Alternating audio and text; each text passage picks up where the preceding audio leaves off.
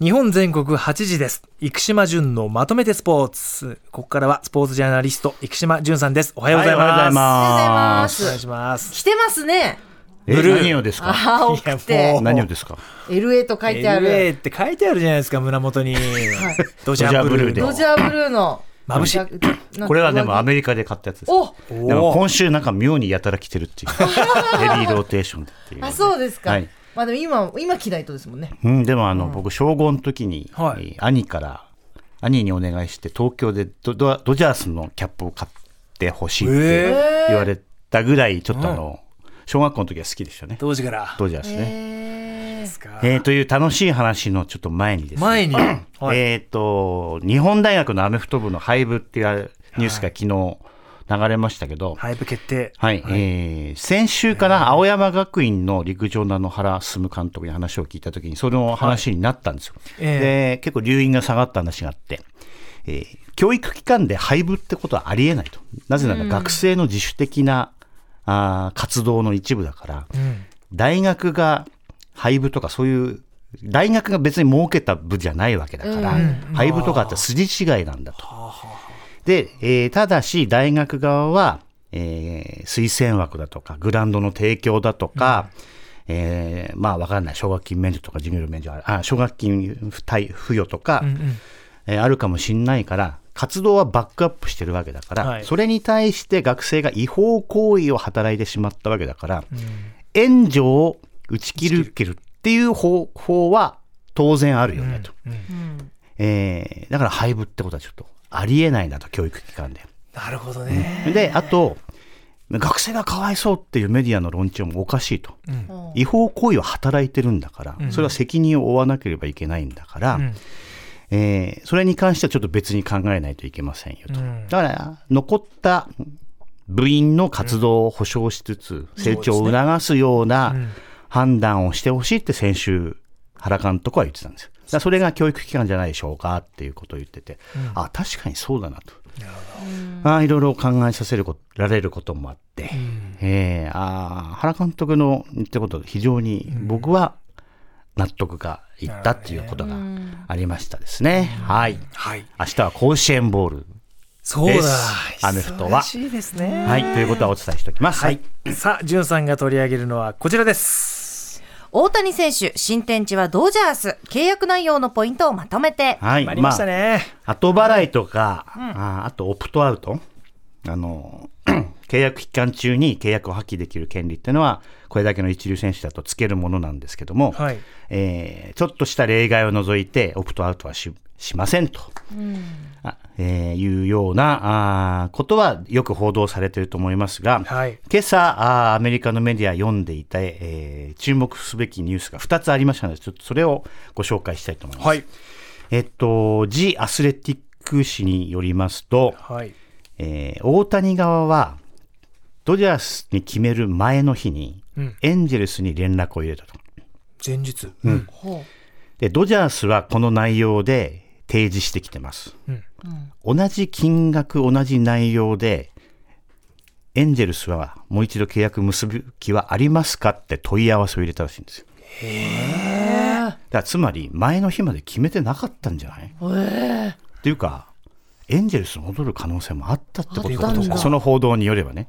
で、モレのオーナー、エンジェルスがええ出しませんって言ったと。ええ。うんうん。はいもうエンジェルスはチャンスあったんだと思います。で、そこで出すってエンジェルス言ってたら、大谷どうしたのかね。どうしたんだろうか、なんか面白い話だなと。えうんまあ、まあ、大谷選手側が、もう最終的に、改めてというか、うんうん。念押しというか、だと思いますね。それもこう律儀に行ったのかなって気もするんですけどね。で、まあ、ドジャースにほぼ決めてるかもしれないけど、ええ。もう一回ちょっとエンジェルスうにうん聞いてみようかっていうね。なんか個人的には大谷さんも将来的にはどっかでドジャースで最後はうんっていうのはずっと思ってたんじゃないかなとね、あったんですけどね、そういうイメージが。で、もう一つは、あーレイレイズとドジャースの間でトレードが成立するええ、したのかな。で、えーレイズのピッチャーでグラスナウってなかなかいいピッチャーがいて、それがあドジャースに来るとうん。いうことで、えーこれもアメリカの報道によると、大谷はグラスナウと、えー電話か、まあ、オンラインかで対談したらしいんですけども、はいえー来年、ん僕は投げられないけど君のためにホームランを打つよって言ったらしいんですよ。かっこいいね。そんな言い方？わかんないけど打つよ。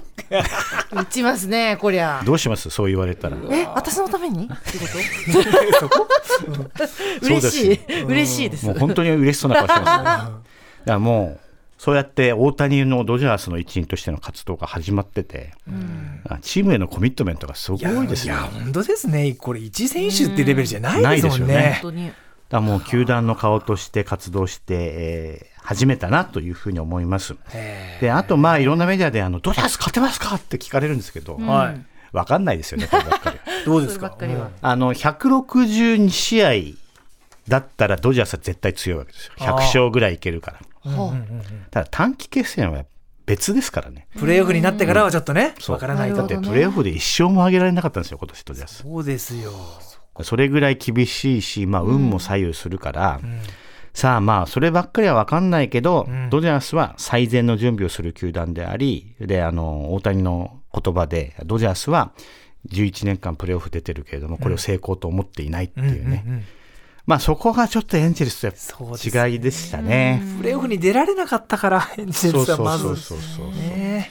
あーまあなので、えーまあい一つ一見落着って感じでしたね。はい、はい。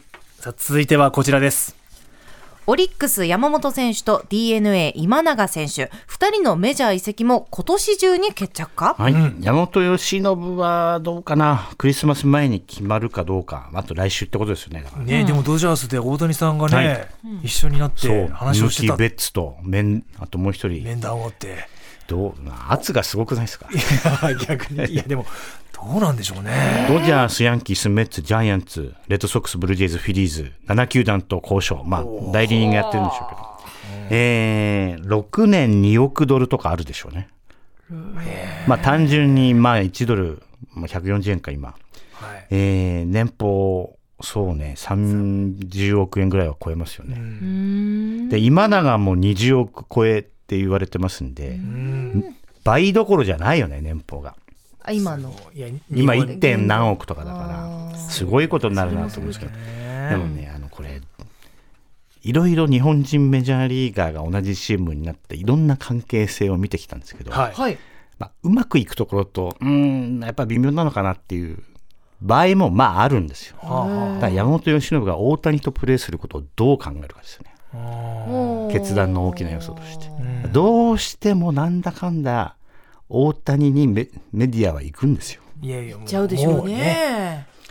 だからそれをどう捉えるか、うん。まあそれよりもやっぱり翔平さんと一緒にやって世界一になると思うのか、うん。でもヤンキースとか行けばねまたそれはそれで別に。うん魅力的じゃないですか、有馬さんヤンキースでプレーするって。いろいろ見てみたいな。いろんな山本投手いろんなパターンがね。山本投手見たいんだよな。うん。ありますよね。はえー。なのでまあこれは来週のお楽しみっていう感じになりますかね、決まってますかね？決まってるといいんじゃない？もう決まってんのかな？心の内では、うん。さあさて。どうなるかまた来週も楽しみは続くという感じでございます。はい。続いてはこちらラグビー日本代表エディ・ジョーンズ氏がヘッドコーチに再び就任。もう水曜日の理事会で決定していきなり木曜日会見でしたね。驚きましたけどもうね、ん。えーっと2015年以来2度目の日本代表ヘッドコーチ就任ということで契約期間は来年1月1日から2027年のワールドカップオーストラリア大会までということに、えーなります。10年ぶりの復帰だ。はい。うんで、まあ、あの海外のメディアはね、かなり辛辣ですよ。はいまあ、ずっと交渉してたんじゃないのか、本当はって。否定してるけど。そういう疑いの目で。あの、日本って、ずっとイメージ良かったんですよね、海外から。南アフリカに勝った。2019年大会頑張った。はいで、まあ、ちょっと、少し悪役に、えーなる。役回りになると思うんですけれども、えーちょっとそのあたりの PR 戦略が日本協会少し間違えましたね、最初にあたってね。で、えーで、僕もね、い9月にエディさんが日本協会と交渉してるっていうような一報が出たときに、はいまあ最初に思ったのは、まあちょっと調子が悪かったからイングランド、オーストラリアって。コーチとしてさ、今、うーん、ちょっと旬過ぎちゃったのかなって思う面もありました。ええーで、また新しいストーリーを日本代表で書けるのかどうかなっていう疑問はあったんですけれどえも、はい。まあ、前もちょっとおお茶に呼び出された時の話しましたけども、ね。新しいストーリーを書くことに関しては、すごく今意欲的で、で、えー日本は今再構築のフェーズに入ったので、うん若い選手をどういうふうにす、まあ即戦力にするためにん、どういうふうな仕組みを作るか。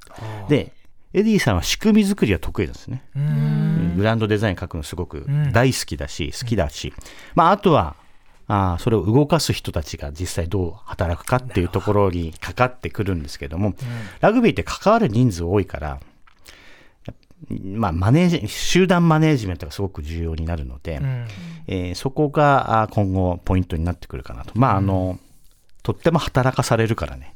ええエディさんはあのショートスリーパーで、うん多分4時間か5時間くらいしか寝ないらしいんですよ。はい。で、同じ緊張度で、インテンシティでうん人にも仕事を求めるからうね。んさあ、そこでどうなっていくかっていうのは僕見届けていきたいですけど、まあ、とりあえずはね、うんえーどういう風になっていくかを、まあ、応援しつつ見守りたいなというふうに思ってます。うんはい。はい。日本全国8時です。生島淳のまとめてスポーツでした。淳さんありがとうございまし。がとうございました。